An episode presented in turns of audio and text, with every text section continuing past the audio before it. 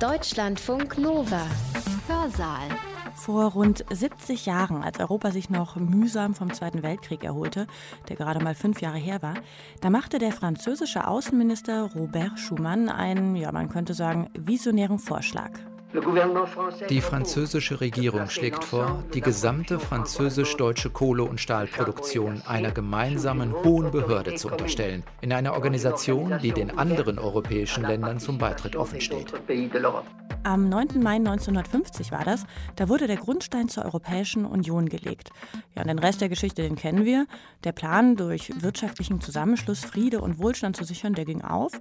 Ja, und aus dieser Gemeinschaft für Kohle und Stahl von damals gerade mal sechs Ländern wurde eine Europäische Union mit heute 27 Mitgliedstaaten. Das klingt nach einer ziemlichen Erfolgsstory, das ist es auch. Allerdings hat die auch ihre Schattenseiten, wie wir wissen. Die Bürger der EU, die sind gar nicht mal mehr so riesige Fans ihrer Union. Und das liegt, so sagen viele Kritiker, vor allem daran, dass die EU ein Legitimations- bzw. Demokratiedefizit hat. Ich bin Katrin Ohlendorf, hallo und willkommen im Hörsaal. Die Europäische Union leidet an mangelnder Akzeptanz bei den Unionsbürgern. Unter dem Deckmantel der wirtschaftlichen Integration vollzogen sich Veränderungen, die die Herstellung und Sicherung des gemeinsamen Marktes bei weitem überschritten. Die europäische Wahl ist nicht europäisiert. Die Parteien, die man wählen kann, bestimmen nicht den Parlamentsbetrieb in Europa. Und die Parteien, die den Parlamentsbetrieb stimmen, kann man nicht wählen. Was geschehen ist, ist eine Konstitutionalisierung der Verträge. Es ist eben nicht nur eine Äußerlichkeit, dass die Verträge so dick sind, sondern es ist ein Demokratieproblem. Je mehr Verfassung, desto weniger Demokratie. Was müsste man also tun? Wie stellen wir uns das Endergebnis der europäischen Integration vor? Auf diese Fragen gibt uns Dieter Grimm, den wir jetzt gerade schon gehört haben, gleich seine Antworten. Dieter Grimm ist Professor für öffentliches Recht an der Humboldt-Universität zu Berlin und von 1987 bis 1999 war er Richter des Bundesverfassungsgerichts. Er beschreibt gleich zuerst, wie sich die Zustimmung zur EU entwickelt hat und warum sie sich so entwickelt hat. Dann erklärt er, warum er denkt, dass die EU ein Problem mit ihrer Legitimation hat. Sein Hauptpunkt dabei, er kommt auf dieses kaum durchschaubare Vertragswirrwarr zu sprechen, das durch die Rechtsprechung des Europäischen Gerichtshofes seiner Meinung nach eine Art Verfassungsstatus bekommen hat. Ja, und das habe den Einfluss der demokratisch legitimierten Institutionen der EU geschwächt, also sprich des Europäischen Parlaments und des Rats der Europäischen Union. Ja, aber das erklärt er euch gleich selbst und diskutiert dann auch noch Vorschläge, wie wir dieses Demokratieproblem vielleicht lösen könnten. Kurz noch zum Vortrag. Auf der Suche nach Akzeptanz über Legitimationsdefizite und Legitimationsressourcen der EU. So lautet der Titel. Gehalten hat Dieter Grimm ihn auf Einladung der Daimler- und Benz Stiftung am 4. Dezember 2019 im Berliner Haus Huth. Ja, das war übrigens noch vor dem EU-Austritt der Briten, nur dass ihr euch nicht wundert. Ja, und scheinbar hat das Thema Herrn Grimm auch ein bisschen in Wallung gebracht. Ab und zu, da klopft er mal ans Mikro und das rumpelt dann ein bisschen. Jetzt aber, Dieter Grimm. Die Europäische Union leidet an mangelnder Akzeptanz bei den Unionsbürgern. Das ist schwer zu bestreiten. Man kann auch kaum bestreiten, dass diese Akzeptanzschwäche das gesamte europäische Integrationsproblem erschwert. Denn ein solches Unterfangen lässt sich ohne Zuspruch derer, die darin leben, nicht lange aufrechterhalten. Weniger klar ist, woran es denn wohl liegt, äh, dass es zu dieser Akzeptanzschwäche gekommen ist. Und dann natürlich auch die Frage, wie sich die Situation ändern ließe, wenn man der Ansicht ist, dass das europäische Projekt, äh, die europäische Integration gute Gründe für sich hat. Im Anfang bestanden an diesen guten Gründen keine Zweifel. Die Zustimmung am Beginn der europäischen Integration war hoch und das legt die Frage nahe, warum das so war und warum es dann später zum Verlust gekommen ist. Ich glaube, für die Antwort auf den ersten Teil der Frage muss man natürlich an den Zweiten Weltkrieg erinnern. Nach den Leiden des Krieges, die ja nicht nur die Besiegten, sondern auch die Sieger getroffen hatten, war die Bereitschaft, die Kriegsgefahr wirksamer zu bekämpfen, als das nach dem Ersten Weltkrieg mit dem Völkerbund der Fall war, sehr groß. Und für die Generation, die natürlich langsam den Platz verlässt, die aber noch Erinnerungen an den Krieg hat, ist sicherlich die größte Errungenschaft der europäischen Integration der Umstand, dass neue Kriege in Europa jedenfalls außer Sichtweite sind. Aber es scheint so, als ob diese Anfangslegitimation für die europäische Integration verblasst sei. Man kann nicht feststellen, dass sich der Friede, den wir nun seit langer Zeit in unseren Bereichen äh, äh, genießen, auf eine symbolträchtige Weise sozusagen mit der Europäischen Union verbindet. Dafür ist wahrscheinlich auch der Abstand zwischen dem Kriegsende und der Gründung der Europäischen ursprünglich Wirtschaftsgemeinschaft, heute Union, zu groß. Und vielleicht ist auch der Beginn mit einer Zollunion, und das war es ja in den Anfängen, zu prosaisch. Die Erfahrung der heutigen Generation ist jedenfalls die eines unkriegerischen Europas. Und auch wenn man sich die Europäische Union wegdenkt, droht kein Krieg in Europa. Der Friede in unseren Bereichen, nicht in anderen, aber der Friede in unseren Bereichen ist sozusagen von einer Errungenschaft zu einer Gegebenheit geworden. Für Deutschland gab es noch einen speziellen Grund, äh, die Integration äh, zu bejahen. Äh, nach dem tiefen Fall durch den Nationalsozialismus führte für Deutschland die Rückkehr in den Bereich der zivilisierten Völker nur über eine Integration in Europa, während sie für Frankreich die Integration ein Mittel war, ein wiedererstarkendes, möglicherweise wiedererstarkendes Deutschland unter Kontrolle zu bringen. Durch die Vergemeinschaftung der kriegswichtigen Kohle- und Stahlindustrie, EGKS hieß dieses Unterfangen, durch eine Militärunion, EVG hieß dieses Unterfangen, und dann natürlich auch als Gipfel durch die Europäische Politische Gemeinschaft EPG. Davon ist nur die wirtschaftliche Vereinigung zustande gekommen, während die militärischen und die politischen Unternehmen auf der Strecke blieben. Aber auch diese Anfangsgründe sind heute verblasst. Ich habe das Gefühl, als hätten sich diese Motive erschöpft Deutschland ist wieder ein geachtetes Mitglied der Staatengemeinschaft, zugleich tief in die Europäische Union und andere internationale äh, Organisationen eingegliedert. Von Deutschland droht keine Kriegsgefahr. Aber wenn man die anfängliche Europa-Euphorie mit der heutigen Europa-Lethargie vergleicht, dann äh, muss man das in Erinnerung behalten. Die anfängliche Begeisterung ist zu einem großen Teil situationsbedingt gewesen und die Situation ist nicht mehr dieselbe, wie sie damals war. Was dann übrig blieb von den großen Plänen, war der gemeinsame Markt, kein Objekt für Begeisterung, auch kein Objekt für Ablehnung, weil die wirtschaftliche Integration sich unpolitisch gab und weil sie zum Wohlstand allenthalben beitrug. Der Nutzen des gemeinsamen Marktes und die Akzeptanz des gemeinsamen Marktes lag in seinem Nutzen. Das ist die eine Seite nach meiner Auffassung des Entfremdungsprozesses zwischen der europäischen, damals Gemeinschaft, heute Union und ihren Bürgern. Aber diese Seite der Entfremdung gewann erst durch eine andere Seite Bedeutung, die von der EGE selbst aufgeschlagen wurde. Unter dem Deckmantel der wirtschaftlichen Integration vollzogen sich Veränderungen, die äh, die Herstellung und Sicherung des gemeinsamen Marktes bei weitem überschritten aber öffentlich lange Zeit nicht wahrgenommen worden, geschweige denn zum Gegenstand einer politischen Diskussion gemacht worden. Es war nach meiner Beobachtung der Maastricht-Vertrag von 1992, der sozusagen plötzlich den Deckmantel von dem, was längst passiert worden war, aber nicht wahrgenommen war, wegzog und die Bürger mit einem Integrationsgrad in Europa konfrontierte, zu dem sie nie um ihre Meinung gefragt worden waren, dass Europa welches äh, der Maastricht-Vertrag sichern und fortentwickeln sollte, war nicht das Europa, auf das sich die Akzeptanz bezogen hatte. Der Maastricht-Vertrag war, was die Integration betrifft, ein erheblicher Schritt äh, vorwärts. Was die Akzeptanz betrifft, war er ein Schritt zurück. Der Maastricht-Vertrag markiert den Wendepunkt in der Einstellung der Öffentlichkeit zum europäischen Projekt. Mit ihm begann die Akzeptanzschwäche der Europäischen Union, die bis heute zur Ausbreitung von europafeindlichen Parteien geführt hat, die ja nun mittlerweile auch in einer beträchtlichen Stärke im Europäischen Parlament selbst angekommen sind. Reaktionen darauf gibt es seit langem. Äh, die Europäische Union verwendet viel Geld auf die Erzeugung einer Art europäischen Identität von oben ohne spürbaren Erfolg. Der Versuch, eine europäische Verfassung zu schaffen, war ein anderes äh, Bemühen, die Europäische Union den Unionsbürgern näher zu bringen.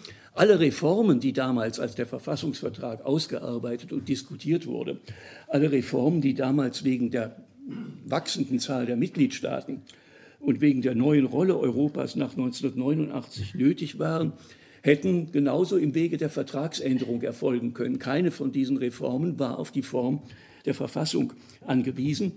Die Verfassungsform wurde aus symbolischen Gründen gewählt, weil man hoffte, dass sie einen starken Identifikationseffekt zwischen Bürgern und der Europäischen Union begründen würde.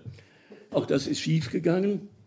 Die Verfassung sah nach mehr Europa aus, wo vielen schon zu viel Europa existierte. Und immerhin in den Referenten zweier bedeutender Gründerstaaten äh, scheiterte dieses Unterfangen. Ich nehme an, dass der Verfassungsgedanke in naher Zukunft nicht wiederbelebt wird. Ob es später einmal so ist, wage ich keine Prognose abzugeben. Heute sind eigentlich eher institutionelle Reformen auf der Tagesordnung. Und unter diesen institutionellen äh, Reformen setzen besonders viele auf eine Stärkung der Repräsentation der Unionsbürger, das heißt also auf eine Stärkung des Europäischen Parlaments.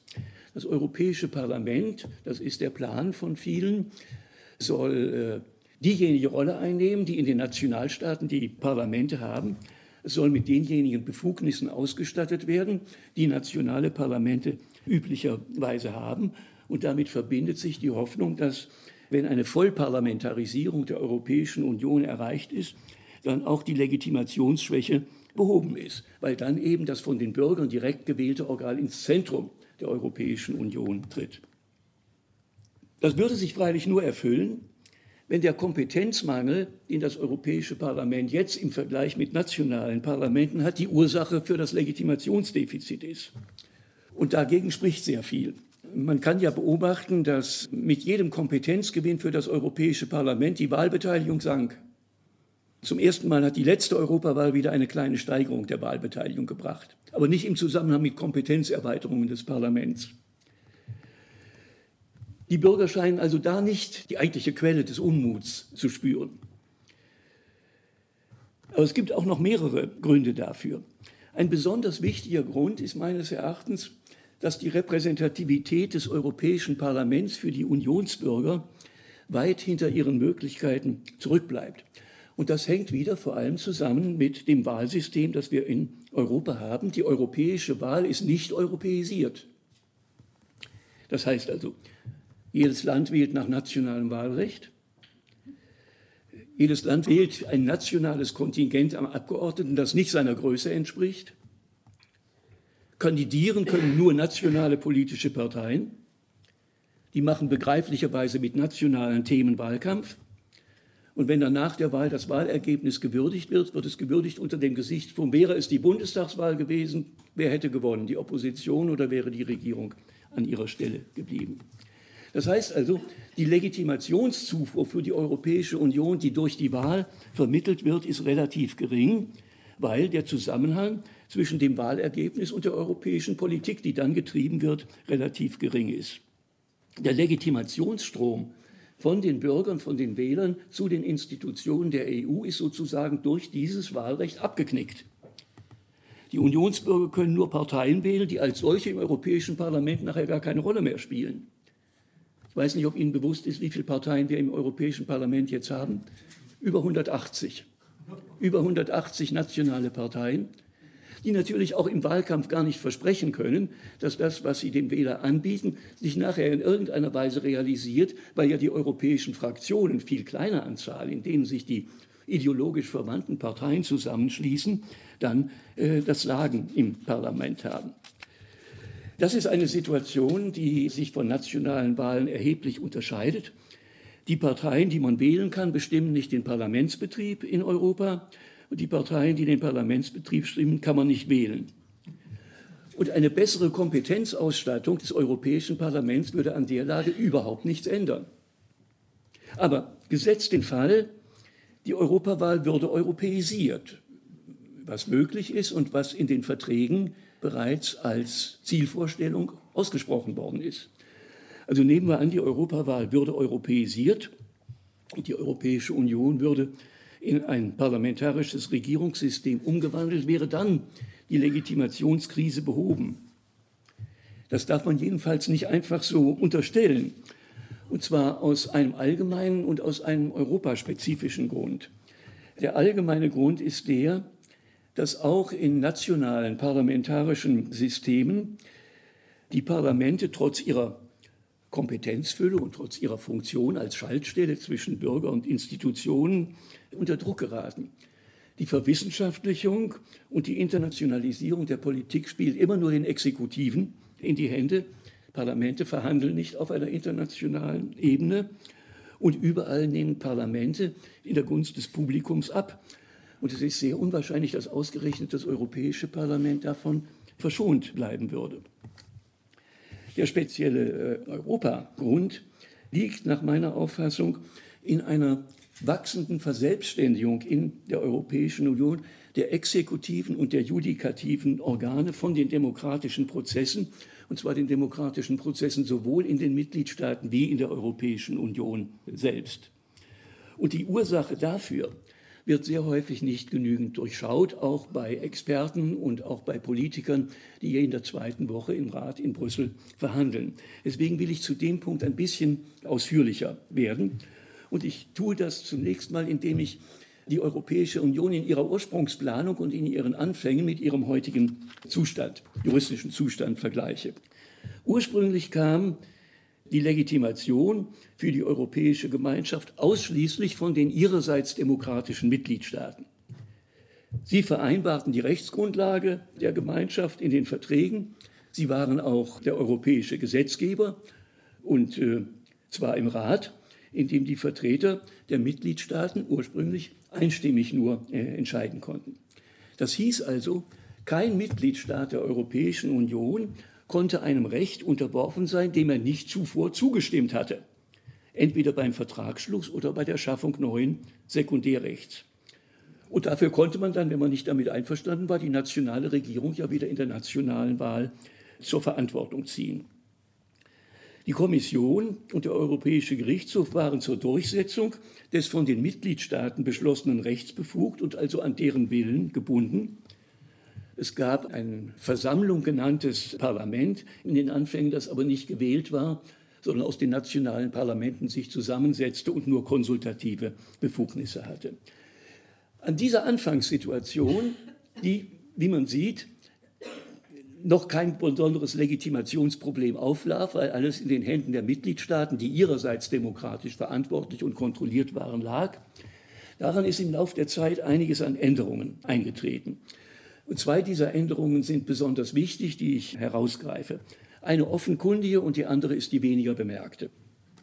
Die offenkundige ist das Inkrafttreten 1987 der von den Mitgliedstaaten beschlossenen sogenannten einheitlichen europäischen Akte. Und äh, der wichtigste Punkt dieser einheitlichen europäischen Akte ist, dass es seitdem Mehrheitsentscheidungen in, äh, im Rat gibt. Das wurde damals sehr begrüßt, weil äh, wir in einer Phase auch der, der, der Obstruktion gegen Europa, der politischen äh, Schwäche waren. Und deswegen schien das als ein bedeutender Schritt vorwärts, war es auch. Aber er hat ein Legitimationsproblem aufgeworfen, das nun dadurch zum ersten Mal durch die Frage der Mehrheitsentscheidungen entstand. Denn es war ja nun möglich, dass ein Staat einem Recht unterworfen war, dem er nicht zugestimmt hatte, das er vielleicht sogar in seinen eigenen demokratischen Prozessen ausdrücklich abgelehnt hatte. Das heißt also mit anderen Worten, es gab jetzt eine Legitimationslücke und der Legitimationsstrom von den Staatsbürgern über die nationalen Parlamente und die nationalen Regierungen zu den EU-Organen war für den überstimmten Staat unterbrochen. Und diese Lücke ließ sich nicht auf nationaler Ebene schließen, die Lücke konnte man nur auf der europäischen Ebene schließen. Und dafür kam niemand anders in Frage als das Europäische Parlament. Und deswegen wird es seit 1979 direkt gewählt. Was sich vollzogen hat dadurch ist also, dass wir einen Übergang von einer monistischen Legitimation haben, Legitimation kommt nur von den Mitgliedstaaten zu einer dualistischen. Ein Teil kommt weiter von den Mitgliedstaaten, ein Teil kommt aus der europäischen Wahl äh, direkt. Also Fremdlegitimation durch die Mitgliedstaaten war nicht mehr allein tragfähig, deswegen auch eine begrenzte Eigenlegitimation durch das Europäische Parlament. Und seine Befugnisse, das habe ich eben schon angedeutet, haben sich seitdem mit jeder Vertragsänderung ausgeweitet, aber ohne dass das äh, Parlament jetzt schon mit dem Rat, in dem die mitgliedstaatlichen Regierungen sitzen, äh, gleichgezogen hätte. Jetzt aber zu den weniger bemerkten Veränderungen. Und die sind schon viel früher eingetreten, längst ehe die einheitliche europäische Akte in Kraft gesetzt wurde. Aber sie kamen im Unterschied äh, zu einer solchen Vertragsänderung, die dem Publikum bewusst wird, darüber berichten alle Zeitungen und Fernsehinstitutionen, diese andere Änderung kam auf leisen Sohlen, nicht durch eine Vertragsänderung, sondern durch eine Interpretation der Verträge. Und sie kam durch zwei umwälzende Urteile des Europäischen Gerichtshofs aus den Jahren 1963 und 1964. In dem ersten Urteil von 1963 entschied der Europäische Gerichtshof, dass europäisches Recht in den Mitgliedstaaten unmittelbar anwendbar ist. Das bedeutete jetzt nicht, Völkerrecht ist in der Regel nicht in einem Staat der Völkerrecht direkt anwendbar, sondern wird transformiert durch einen Beschluss des nationalen Parlaments. Es bedeutet nicht, dass Europarecht keine Transformation bedurfte. Das steht schon in den Verträgen. Das wäre überhaupt nichts Neues gewesen. Sondern die Änderung, die eintrat, ist, dass die Verträge nun nicht mehr nur die Mitgliedstaaten verpflichteten, ein europakonformes Recht herzustellen, sondern dass sie zugleich die Bürger berechtigten. Das heißt, die Bürger konnten vor ihren nationalen Gerichten gegen ihren eigenen Staat klagen, wenn sie meinten, dass das staatliche Recht sie in ihren wirtschaftlichen Tätigkeiten in Europa behindern würde. Und das kam insbesondere den vier wirtschaftlichen Grundfreiheiten zugute, also freier Warenverkehr, freier Dienstleistung, Kapitalverkehr, freier Arbeitskräfteverkehr und der Konkretisierung, die darüber in den Verträgen stehen. Also das waren jetzt auf einmal durch diese Entscheidung nicht mehr nur objektiv rechtliche Verpflichtungen für die Staaten und ihre Regierungen und Parlamente, sondern es waren subjektive Rechte der Wirtschaftsakteure, die sich in jedem Moment über nationale Gerichte an den EuGH wenden konnten, wenn sie meinten, ihrer wirtschaftlichen Freiheit sind sie in einer unangemessenen Weise äh, behindert. Offenbar in diesem Urteil, was denn nun wäre, wenn das Europarecht und das nationale Recht sich widersprechen. Und diese Frage beantwortete das Gericht dann äh, ein Jahr später, 1964, indem es sagte, Europarecht hat Vorrang vor nationalem Recht, selbst vor dem höchstrangigen nationalen Recht, selbst vor den nationalen Verfassungen. Und die Frage, ob eine solche Kollision vorliegt, die beantwortet der Europäische Gerichtshof. Die nationalen Gerichte, wenn sie Zweifel haben, müssen äh, die Frage vorlegen und bekommen dann die Antwort und müssen auf der Basis dieser Antwort weiter judizieren.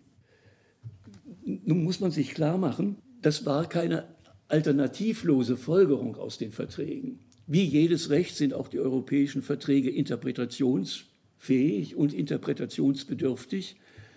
Und es gibt in der Regel nicht nur eine einzige denkbare, richtige Interpretation, sondern es gibt eine Bandbreite von plausiblen Interpretationen. Und jenseits der Bandbreite wird es falsch, wenn man sich laut äh, bewegt.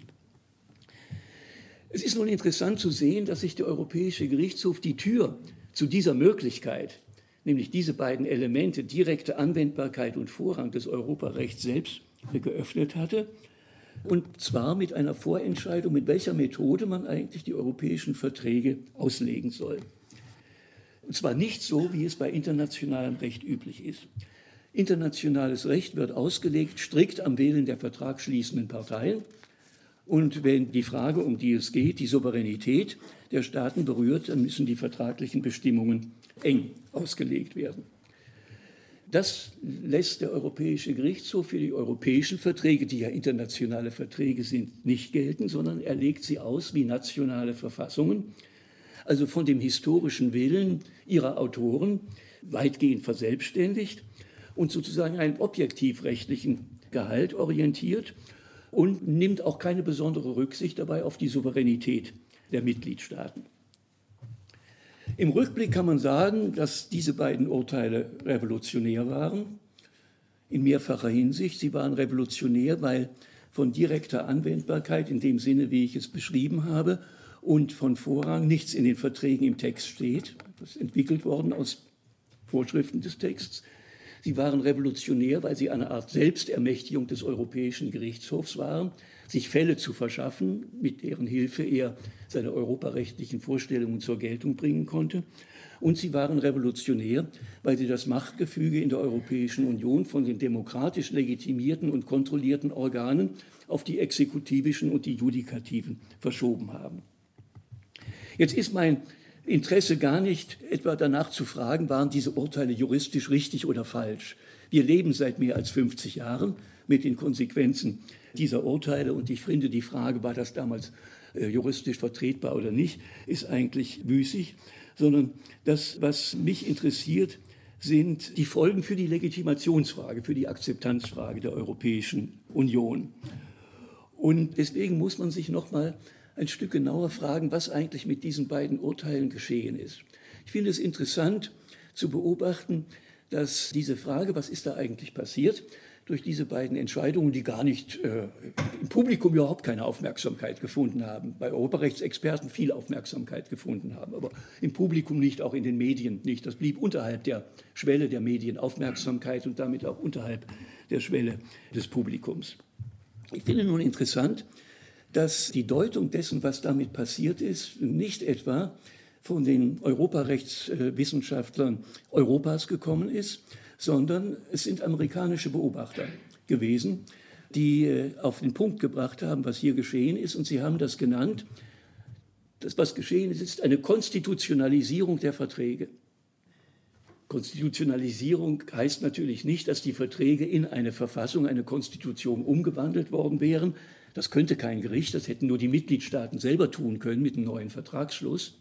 Aber es heißt, dass den Verträgen durch diese beiden Urteile die Wirkungen von einer Konstitution, Wirkung von einer Verfassung beigelegt worden sind. Das heißt also, die Verträge sind nun wie eine Verfassung im Rang über allem Recht, was unter ihnen steht. Und das ist eben nicht nur europäisches Gesetzesrecht, sondern ist das gesamte nationale Recht, einschließlich der Verfassung. Und nationales Recht das dem Europarecht widerspricht, darf automatisch, wenn das festgestellt ist, nicht mehr angewendet werden. Das war der Ausgangspunkt für einen enormen Integrationsschub. Und zwar gerade in den Zeiten, in denen die politische Integration im Wesentlichen wegen der Zurückhaltung Frankreichs in dieser Phase stagnierte. Seit diesen Urteilen gibt es nun zwei Wege zur europäischen Integration. Es gibt einen, der in den Verträgen vorgesehen ist, durch die Mitgliedstaaten, wenn sie die Verträge ändern oder wenn sie europäisches Recht im Rat und später dann auch mit dem Parlament äh, setzen. Das ist ein politischer Weg. Da sind die politischen Organe, die demokratisch legitimiert und kontrolliert sind, beteiligt. Es gibt einen zweiten Weg, der in den Verträgen nicht steht, nämlich durch die Interpretation der Verträge. Und dafür ist der Europäische Gerichtshof zuständig und die Mitgliedstaaten und auch das Europäische Parlament bleiben davon ausgeschlossen. Im ersten Weg, dem politischen Weg, geben die Mitgliedstaaten freiwillig Kompetenzen an die Europäische Union ab. Auf dem zweiten Weg werden die Kompetenzen, die abgegeben sind, durch ausweitende Interpretation den Mitgliedstaaten genommen. Das ist der Unterschied. Und nun hing natürlich alles davon ab, wie wird sich der Europäische Gerichtshof mit äh, dieser Befugnis, die er sich damit verschafft hat, äh, wie wird er damit umgehen. Und man kann eigentlich nur sagen, mit missionarischem Eifer ist er damit umgegangen. Äh, Stoff hat er dadurch, dass nun Wirtschaftsakteure klagen konnten, genug bekommen. Ohne das wäre die Rolle, die der Europäische Gerichtshof gewonnen hat, gar nicht zu erreichen gewesen. Also Stoff hat er dazu genügend bekommen. Und was passiert ist, ist, dass in großem Umfang nationales Recht und nationale Institutionen für unvereinbar mit äh, europäischem Recht erklärt worden sind und damit verschwanden auf der nationalen Ebene. Aber wie gesagt, großenteils, weil das Gerichtsurteile waren unterhalb der Schwelle der Aufmerksamkeit der Politik und des Publikums. Diese Rechtsprechung mit ihren Folgen wird gewöhnlich als eine ungemeine Erfolgsgeschichte eines Gerichts dargestellt. Und das ist sie auch. Sie ist eine ungemeine Erfolgsgeschichte eines Gerichts. Aber sie ist nicht nur das, sondern sie ist nur das, wenn man nur auf die wirtschaftliche Seite der Integration blickt. Das ist eine verengte Perspektive. Und wenn man auch auf die legitimatorische Seite der Integration blickt, dann ist hier die Quelle für erhebliche Schwierigkeiten. Und deswegen bin ich etwas darauf, näher darauf eingegangen, um zu zeigen, das wird selten bemerkt, ist aber einer der wichtigsten Punkte, die erklären, warum es in Europa mit der Akzeptanz nicht so gut bestellt ist. Die Folgen der Rechtsprechung gingen über die Herstellung des Binnenmarkts weit hinaus. Der Binnenmarkt verbietet Protektionismus. Man darf nicht mehr seine eigenen nationalen Produkte begünstigen äh, gegenüber internationalen. Das sagen die Verträge ausdrücklich. Aber der Europäische Gerichtshof interpretierte die Protektionismusverbote als Regulationsverbote.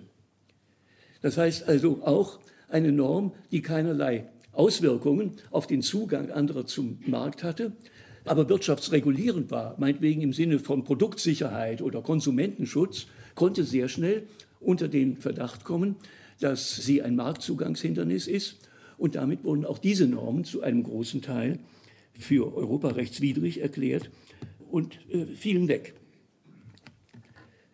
Das heißt also, dass die Staaten seitdem nicht mehr ihren eigenen Schutzstandard bestimmen können, etwa gegenüber Produkten, Lebensmittel, Pharmazie oder was auch immer, Gesundheitsschutz, Arbeitsschutz. Und zwar ganz unabhängig davon, ob diese Regelungen ein protektionistisches Ziel verfolgen oder überhaupt nur ein wirtschaftliches Ziel verfolgten. Ebenso wenig können die Mitgliedstaaten seit dieser Rechtsprechung noch darüber bestimmen, was sie eigentlich äh, dem Markt überlassen wollen und was sie in staatliche Regie nehmen wollen. Das ist ja eine der ganz zentralen Fragen über die Ordnung eines politischen und eines gesellschaftlichen Systems. Das hat der Europäische Gerichtshof erreicht durch eine extensive Interpretation des Verbotes von Beihilfen. Es gibt ein Verbot, Beihilfen an die nationale Wirtschaft zu leisten, wenn die marktverzerrende Wirkungen haben. Der Europäische Gerichtshof hat dieses Verbot von privatwirtschaftlichen Unternehmen auf den öffentlichen Sektor ausgeweitet. Das ist einer der Gründe für die große Privatisierungswelle, die wir hinter uns äh, haben. Auch andere Gründe dabei, aber ohne diese europäische Rechtsprechung wäre es äh, dazu nicht gekommen. Nun wäre das alles vielleicht nicht des Aufhebens wert, wenn dann anstelle der nationalen Regelungen, die vernichtet worden sind durch die Rechtsprechung, entsprechende europarechtliche Regelungen getreten wären.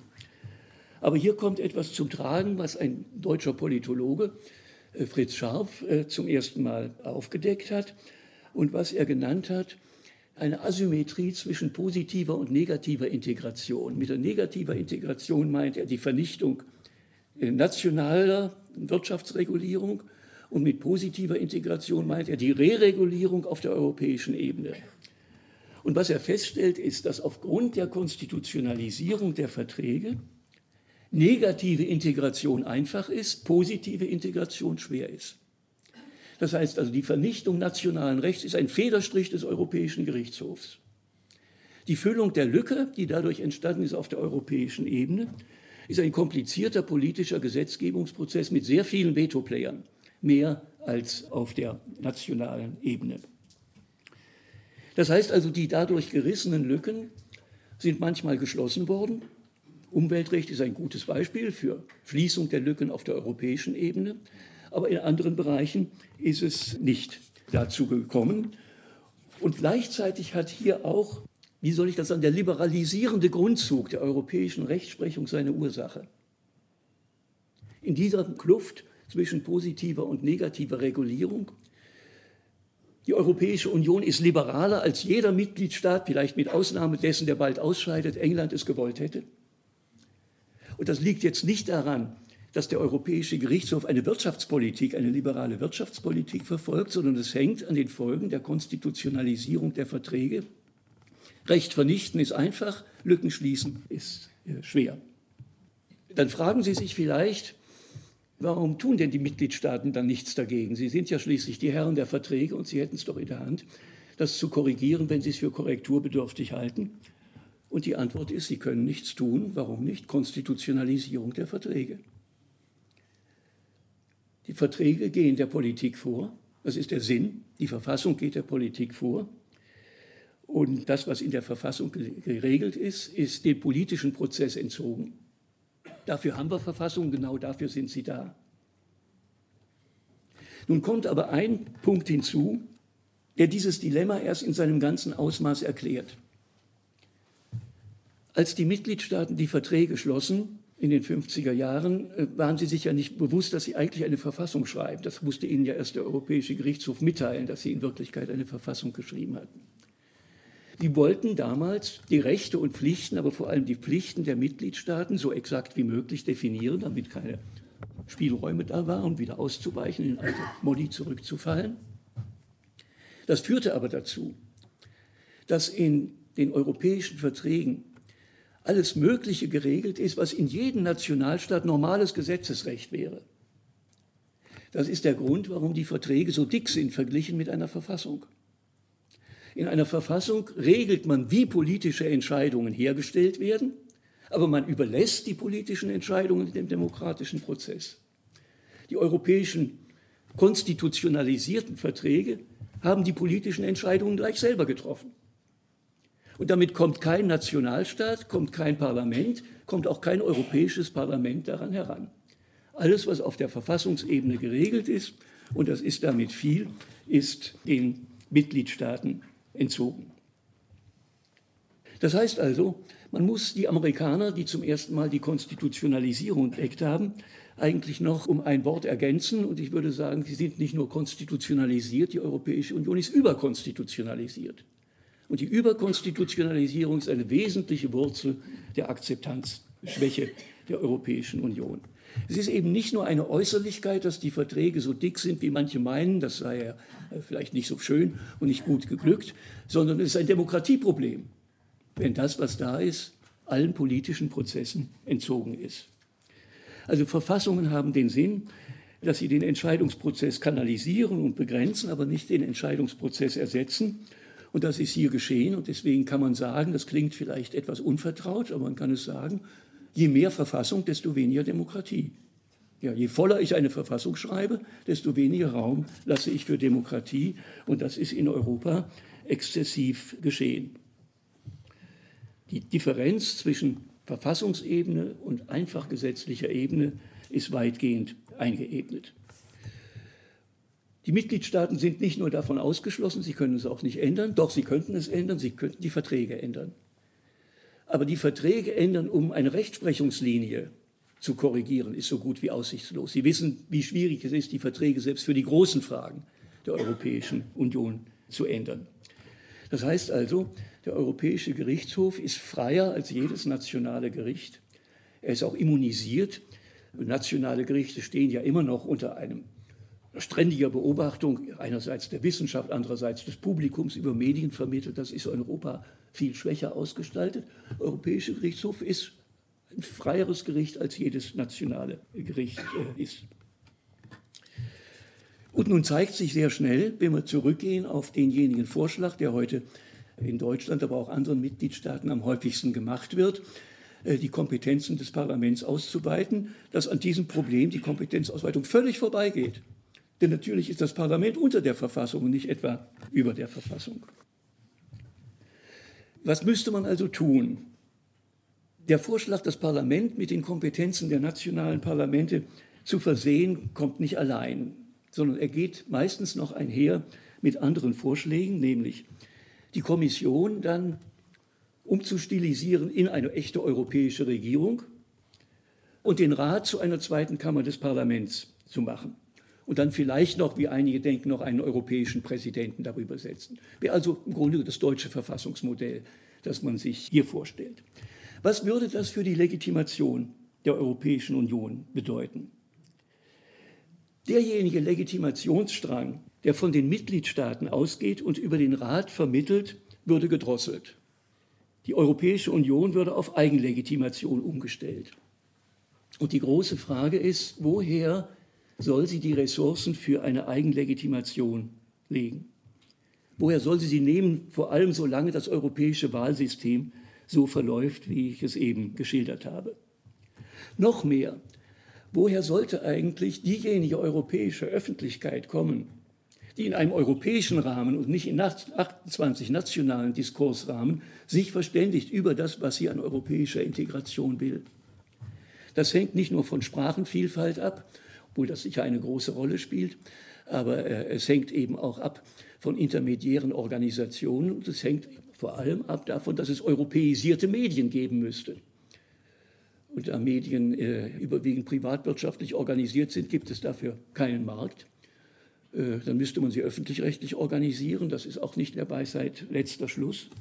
Also ich denke, wir befinden uns in einem Bereich, wo das, was äh, Demokratie ausmacht, Demokratie ist ja nicht nur, dass viermal alle vier Jahre gewählt wird und man gewählte Institutionen hat, sondern dass diese eingebettet sind in einen dauernden kommunikativen Prozess mit dem Publikum und seinen Interessen und Meinungen. Und es ist unwahrscheinlich, dass sich das in Europa einstellen würde. Das ist jetzt kein Aufruf von meiner Seite, dass man die Parlamentsbefugnisse nicht ausweiten sollte. Das kann ich mir ohne weiteres vorstellen. Aber nicht in der Weise, dass man zu einer Vollparlamentarisierung komme, weil meine Befürchtung ist, dass eine Vollparlamentarisierung der Europäischen Union das Demokratieproblem nicht lösen würde. Im Gegenteil, es würde es angesichts der Bedingungen, unter denen wir stehen, verschärfen.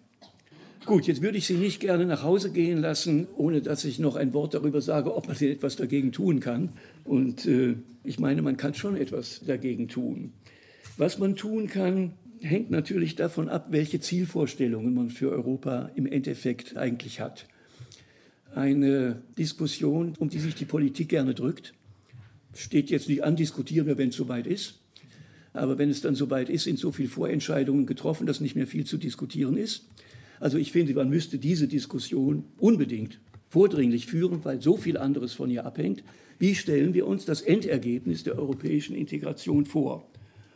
Und da gibt es im Prinzip, Juncker hatte in seinem Papier nach der Wahl, glaube ich, sechs Szenarien aufgezeigt, aber ich reduziere das auf drei. Entweder vorwärts zu einem europäischen Bundesstaat oder rückwärts zu einem reinen gemeinsamen Markt oder etwas, was im Prinzip so bleibt wie bisher, aber besser. Und äh, ich denke, diese prinzipielle Diskussion sollte geführt werden. Und für mich, Sie haben das schon gemerkt, an Ihrem Gelächter sozusagen bezeugt, kommt eigentlich nur der Mittelweg in Frage. Der Weg zu einem europäischen Bundesstaat scheint mir verfehlt zu sein, weil die Legitimationsressourcen, die Demokratiemöglichkeiten, aber auch der Solidaritätsaufwand, den ein solcher Staat erfordern würde, in Europa bisher nicht existieren.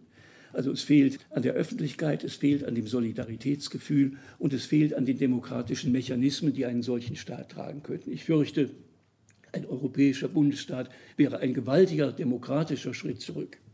Aber genauso wenig finde ich, dass man sich, wie das ja viele auch fordern, wieder rückbewegen sollte auf einen reinen Wirtschaftseuropa und das hängt natürlich damit zusammen, dass diejenigen Aufgaben, die heute noch im kleinräumigen Rahmen der nationalen Staaten erfüllt werden können, ja immer weniger werden.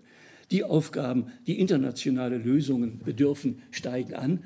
Und dann wäre es der Schritt in die genau falsche Richtung, wenn man sagte, wir kehren zum Nationalstaat zurück und reduzieren die Europäische Union auf einen gemeinsamen Markt. Das wäre mit Sicherheit eine Schwächung. Aber dann also nun die Frage, wie könnte man die Situation verbessern? Und dazu kann man vieles sagen und es wird auch vieles gesagt. Ich will mich nur auf drei Dinge beschränken, die sich mehr oder weniger aus dem ergeben, was ich gesagt habe. Der erste Schritt wäre, dass die Eigenlegitimation der Europäischen Union, die wir ja nun durch die Wahl des Parlaments haben, dass die auch verbessert werden müsste, und zwar dadurch, dass die europäische Wahl wirklich europäisiert wird.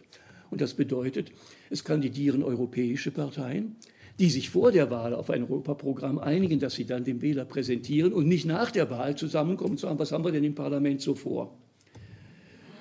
Das ist nicht so schwer. In den Verträgen sind die Gründe dafür da. Es dürfen europäische Parteien antreten. Es ist ein europäisiertes Wahlrecht erwünscht. Aber die nationalen Parteien mögen es nicht. Auch die Deutschen mögen es nicht. Es gab einen Beschluss im Bundestag, dass das nicht erwünscht sei. Da verkürzt man also die Legitimationsmöglichkeiten, die existieren und die relativ leicht zu erreichen wären, selbst in kurzsichtiger Beschränkung.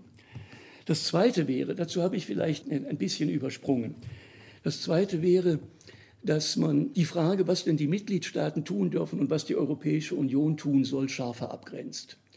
Viele Schwierigkeiten kommen ja, wie sich gezeigt hat, durch die außerordentlich extensive Interpretation der übertragenen Kompetenzen durch den Europäischen Gerichtshof und wir haben in der Europäischen Union nicht das, was wir in jedem Bundesstaat haben, nämlich eine Kompetenzabgrenzung nach Materien. Wie in Deutschland, Schule ist Ländersache, Verteidigung ist Bundessache. Sondern wir haben ein finales Kriterium. Alles, was eine mögliche Auswirkung auf den gemeinsamen Markt hat, ist allein deswegen schon in der Zuständigkeit der Europäischen Union. Und das kann ja alles sein. Das kann ja das Schulrecht sein, das kann das Eherecht sein. Wenn jemand sagt, in einem Land, wo dieses Eherecht gilt, lasse ich mich nicht nieder, kann ich das interpretieren als Marktzugangshindernis und schon habe ich es in der europäischen Kompetenz. Das ist jetzt ein abstruses Beispiel, aber man könnte realistischere äh, sich auch einfallen lassen. Dieses Problem sollte im Maastricht-Vertrag behoben werden durch das Subsidiaritätsprinzip. Das Subsidiaritätsprinzip ist ohne jede Wirkung geblieben. Wenn man sich heute die Europarechtslehrbücher anschaut, wird es oft schon nicht mehr erwähnt. Das liegt nicht am Subsidiaritätsprinzip und, oder am schlechten Willen, sondern es liegt daran, dass das Subsidiaritätsprinzip ein gutes Prinzip ist, wenn man ein politisches System organisiert und sich fragt, was will ich der oberen Ebene und was will ich der unteren Ebene geben. Aber wenn es jetzt um die konkrete Frage geht, ist diese oder jene Kompetenzanmaßung mit dem Subsidiaritätsprinzip vereinbar oder nicht, gibt es nichts her. Dafür ist es viel zu wenig konkret. Und das ist der Grund. Und deswegen kann man auch nicht nachhelfen, indem man jetzt, was man getan hat, im Lissabon-Vertrag den nationalen Parlamenten ein Klagerecht gegeben hat. Wenn der Fehler darin liegt, dass das Prinzip es nicht hergibt, dann nützt das Klagerecht auch nicht viel. Also man müsste klarere Grenzen haben und das würde für mich bedeuten, dass man das macht, was man in jedem Bundesstaat auch macht. Man verteilt die Kompetenzen nach Sachmaterien dann kann es sein, dass etwas zwar Auswirkungen auf den gemeinsamen Markt hat, aber trotzdem nicht in die Zuständigkeit der Europäischen Union fällt. Und der dritte Punkt ist natürlich derjenige, über den ich am längsten gesprochen habe, diese Verselbstständigung der administrativen, exekutiven und judikativen Institutionen der EU von den demokratischen Prozessen in den Mitgliedstaaten und in der Union selber. Und das kann man nur beheben durch eine Repolitisierung der Fragen, die wirklich politisch sind. Heute haben wir eine Situation, wo politische Fragen in Europa von höchstem politischem Gewicht, exekutiv oder judikativ entschieden werden. Das heißt also Repolitisierung politischer Fragen, damit die demokratischen Mechanismen ziehen können, wäre notwendig. Und wie erreicht man das? Sehr einfach, juristisch, sehr schwer politisch. Man äh, reduziert die Verträge, nachdem sie nun schon mal konstitutionalisiert sind, auf das, was in Verfassungen hineingehört und nimmt alles das, was in jedem Staat normales Gesetzesrecht wäre, aus den Verträgen heraus, stuft es ab auf die Ebene von europäischem Gesetzesrecht. Mit der Folge, dass der politische Zugriff darauf wieder vorhanden ist. Also es geht kein einziger Paragraph verloren, aber die Verträge werden entschlackt um alles, was nach seiner Eigenart nicht Verfassung ist. Und das andere kommt auf der Ebene des Gesetzesrechts an, wird damit aber wieder in den Bereich der politischen Zuständigkeiten überführt. Nun, also ich habe gesagt, juristisch ist es, ich sage es ganz einfach, es gibt sicher dann Streitfragen, ist das nun noch Bestimmung, die gehört eigentlich in die Verfassung oder schon nicht mehr.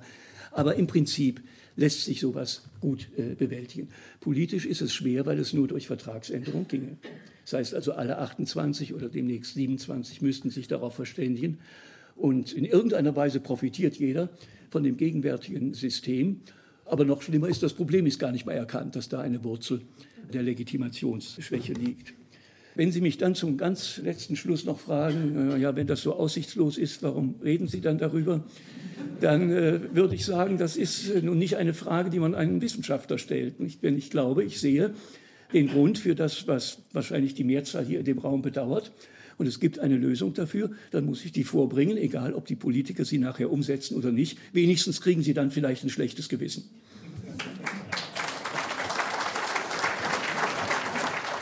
Naja, vielleicht kommt dabei ja doch noch mehr raus als nur schlechtes Gewissen. Mal sehen. Den Verfassungsrechtler Dieter Grimm habt ihr gehört, Professor für öffentliches Recht an der Humboldt-Universität zu Berlin und ehemaliger Richter des Bundesverfassungsgerichts, mit einem Vortrag über das Akzeptanz- und Demokratiedefizit der Europäischen Union und was man dagegen vielleicht tun könnte. Wenn ihr euch in das Thema und in Dieter Grimms Analyse noch ein bisschen mehr reinknien wollt, dann kann ich euch sein Buch dazu empfehlen. Europa ja, aber welches heißt das? Und ja, das hat ziemlich viel Beachtung gefunden, wie ich finde, zu Recht. Denn es ist wirklich sehr spannend, was Grimm da zusammengetragen hat. Und das muss ich vielleicht noch dazu sagen, ich bin keine Juristin und hatte trotzdem das Gefühl, das doch recht gut verstanden zu haben. Also das lässt sich auch als Laie durchaus lesen. Am Mikro für euch heute war Katrin Ohlendorf. Tschüss und bis zum nächsten Hörsaal. Deutschlandfunk Nova. Hörsaal. Samstag und Sonntag um 18 Uhr. Mehr auf deutschlandfunknova.de.